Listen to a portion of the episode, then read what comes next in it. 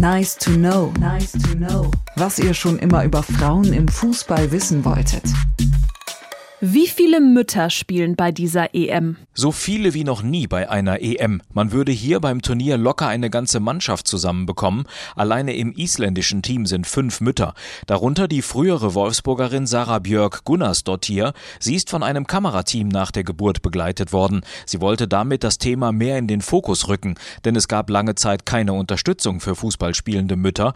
Das hat sich mittlerweile geändert. Nationaltorhüterin Almut Schuld zum Beispiel hat für die Betreuung ihrer Kinder Kinder zuletzt einen Zuschuss vom DFB erhalten. Auch ein Besuch der Zwillinge hier im Teamhotel wurde möglich gemacht.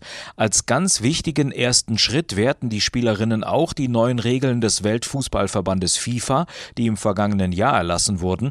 Unter anderem bekommen Spielerinnen jetzt 14 Wochen lang bezahlten Mutterschaftsurlaub, dazu das Recht, nach der Schwangerschaft zurückzukehren, zu stillen und Zugang zu unabhängiger medizinischer Beratung zu bekommen.